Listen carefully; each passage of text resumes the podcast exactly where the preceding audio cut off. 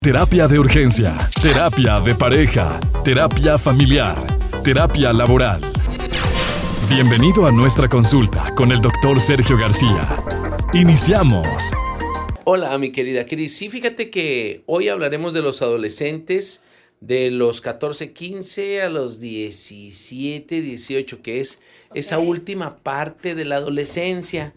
Esta parte es la menos complicada porque hasta cierto punto ya viene integrando eh, el ensayo y el error y viene integrando también cierta prudencia sobre su conducta. En la mayoría de los jóvenes así es, en la mayoría. Naturalmente que hay personas que prolongan la etapa de adolescencia y todavía tienen conductas desafiantes o conductas em, de, de, riesgo a, los, a esa edad, 16, 17, 18 pero la mayoría se empieza a sentar a esa edad. Decirte que, fíjate, hay un fenómeno muy curioso.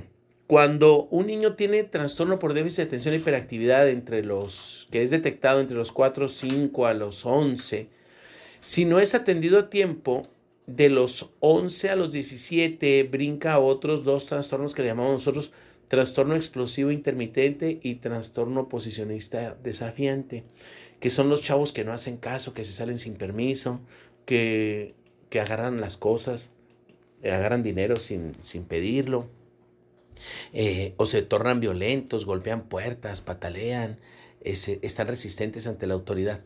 Y después de eso, si no son atendidos a tiempo, lo que puede pasar con ellos es, es eh, por ejemplo, ansiedades, depresiones o angustias ya de los 17 a los 20. ¿Qué Bueno, pero esto ocurre cuando no son atendidos a tiempo y solo en los casos estos de déficit de atención o hiperactividad. Muy bien, pero ¿qué pasa con los niños que no tienen ninguna condición entre los 14, 15 a los 17 años? Bueno, aquí hay que seguirles, seguir em, trabajando bajo negociación.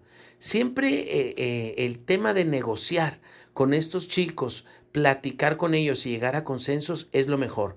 Si intentas controlar del todo y apretar demasiado la tuerca, lo que va a pasar es que se va a romper y los niños, toda la familia va a sufrir. No solo ellos sufren, sufrimos todos. En esta época los cambios en, la persona se hacen más evidentes físicamente, ¿sí? Eh, hay un desarrollo del cuerpo notable y empieza a agarrar forma ese cuerpo de, del niño flaco con cabeza grande. Eh, entre los 15 y los 17 ya empiezan a, agarrar un poco más de, de, tono muscular. Se empieza a agarrar ya la forma que va a tener en su primera juventud, que ya estamos hablando de cuando se es adulto, a los 18 años, 19, a los 21, 22, 23, que es cuando se termina el desarrollo orgánico notable, es decir, eh, mm, el límite de todos los músculos, el límite de los huesos, el límite de, la generalidad de sus órganos, a los 23 es cuando ya está llegando casi al límite. Aunque nos seguimos desarrollando y las, y las células se siguen multiplicando a lo largo de toda la vida, los 23 es el momento cumbre, es decir, la estatura ahí va a ser, este, el tamaño del cabello, el tipo de cabello, cómo van a ser sus ojitos, cómo van a ser sus manos, más o menos ahí es donde termina esa, etapa del desarrollo. Pero entre los 15 y los 17 ya empieza a verse eso, ¿no? Eh, eh, ¿Cómo va a ser? ¿Cómo va a quedar? Bueno, hablar con los hijos acerca de las preocupaciones y prestar atención eh, a todo lo que, lo que nos comparta en relación a sus emociones va a ser muy importante. Entre los 15 y los 17 empiezan estos desafíos filosóficos, ¿no? De cuál religión, el tema de la identidad sexual, el tema de, del amor, de tener hijos. Ahí es donde se empieza a, ver, a ver eh, sobre el futuro. ¿Qué pasa con los chicos que traen tendencia homosexual, por ejemplo, o las chicas que traen tendencia homosexual? Todavía aquí nosotros no vemos ya eh, una definición concreta porque está en desarrollo. Como está en un proceso todavía de identidad, no puede ni él decirse ni el público decirle. Es decir, todavía no hay una garantía de que esa es su elección. Para el tema de la homosexualidad, por ejemplo, eh, como, como, el tema de la identidad se relaciona con, una preferencia, con, con, con un ideal, con una adopción, con una identidad que la persona integra a lo largo del tiempo, en esta etapa todavía nosotros nos recomendamos decir sí, decir no y empezar a abrir closet, no sé si me explico, porque es un adolescente. La mayoría de los casos están en una etapa en la que ellos están experimentando sus emociones. Y en, esa, en ese experimentar, la integración de la feminidad o la integración de la masculinidad de manera adecuada es lo que va a definir precisamente a qué identidad se va a arraigar. Pero si no ha habido una integración de la feminidad o una integración de la masculinidad saludable, la persona va a estar confundida siempre, no solo a los 15, no solo a los 11, no solo a los 4, no solo a los 25. Y entonces nos vamos a encontrar con estos casos de personas que se dicen ser, por ejemplo, bisexuales, que hoy están con una mujer y luego están con un hombre. Pero más allá de la bisexualidad como tal, como identidad eh, o como género, la persona tiene una confusión grande porque no integró adecuadamente la masculinidad o la feminidad. ¿Y eso de qué es culpa? Es culpa del entorno en donde tuvo los primeros momentos de crianza. Pero bueno, eso ya lo platicaremos en su momento. ¿Te fijas qué importante es esta etapa, Cris? A mí me tocó ahora, en estos días, tener una paciente que ah, yo la vi cuando tenía 14, 15 años y traía un tema de, de, de, de lesbiana trae un tema de, de atracción el mismo sexo. Era el, el, tema con ella era atracción hacia el mismo sexo, con las mujeres.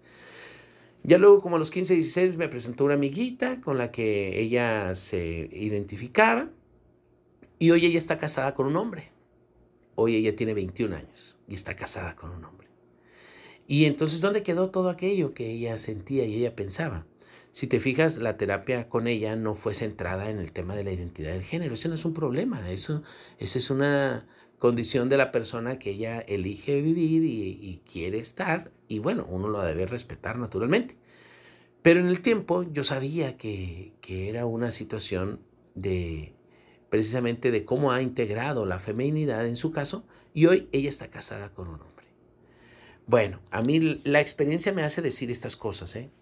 Mm, bueno, ¿qué más? Con los, ¿Ibas a decir algo, Cris? ¿No? Ok.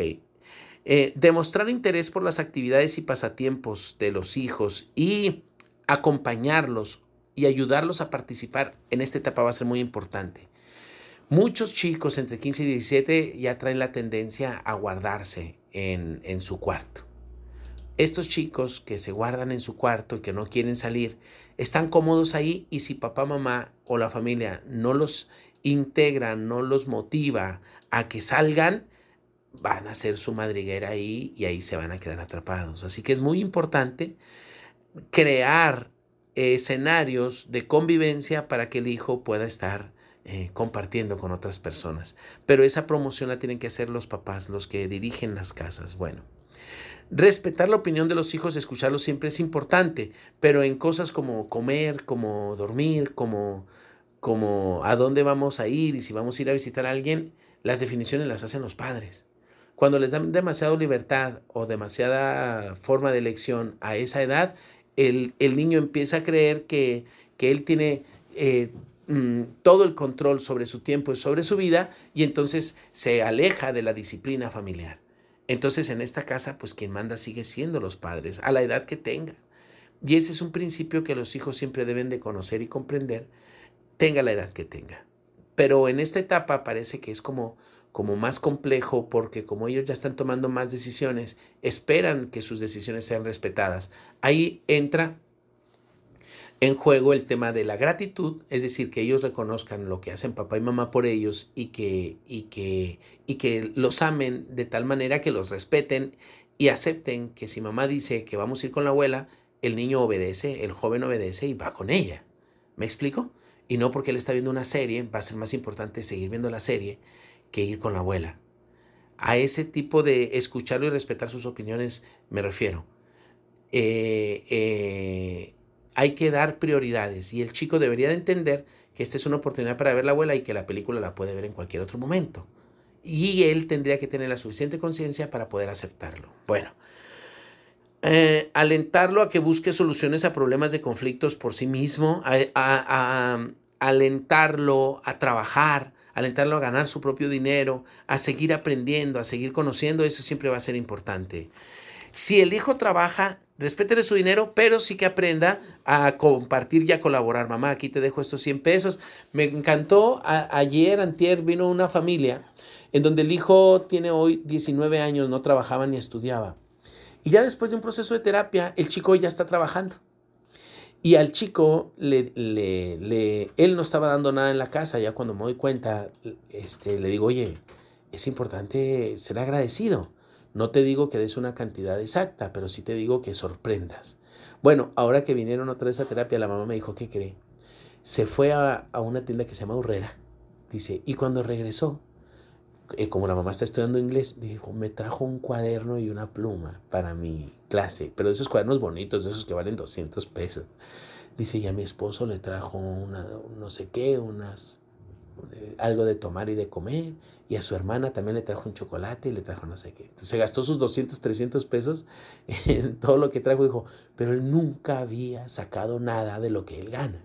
Eso es un gran avance y la persona que lo hace se siente bien y hace sentir bien a los demás. Bueno, hablar con los hijos y ayudarlo a, resolver situaciones difíciles e incómodas siempre va a ser importante porque aunque parezca adultito, él todavía necesita de sus padres. Así que no lo suelten tanto porque todavía necesita de ti. ¿Qué te parece todas estas recomendaciones, mi querida Cris? Oye, pues así estamos viendo las diferentes etapas. Comparte tus comentarios en nuestras redes sociales. Terapia de Urgencia o en Facebook e Instagram. Terapia de Urgencia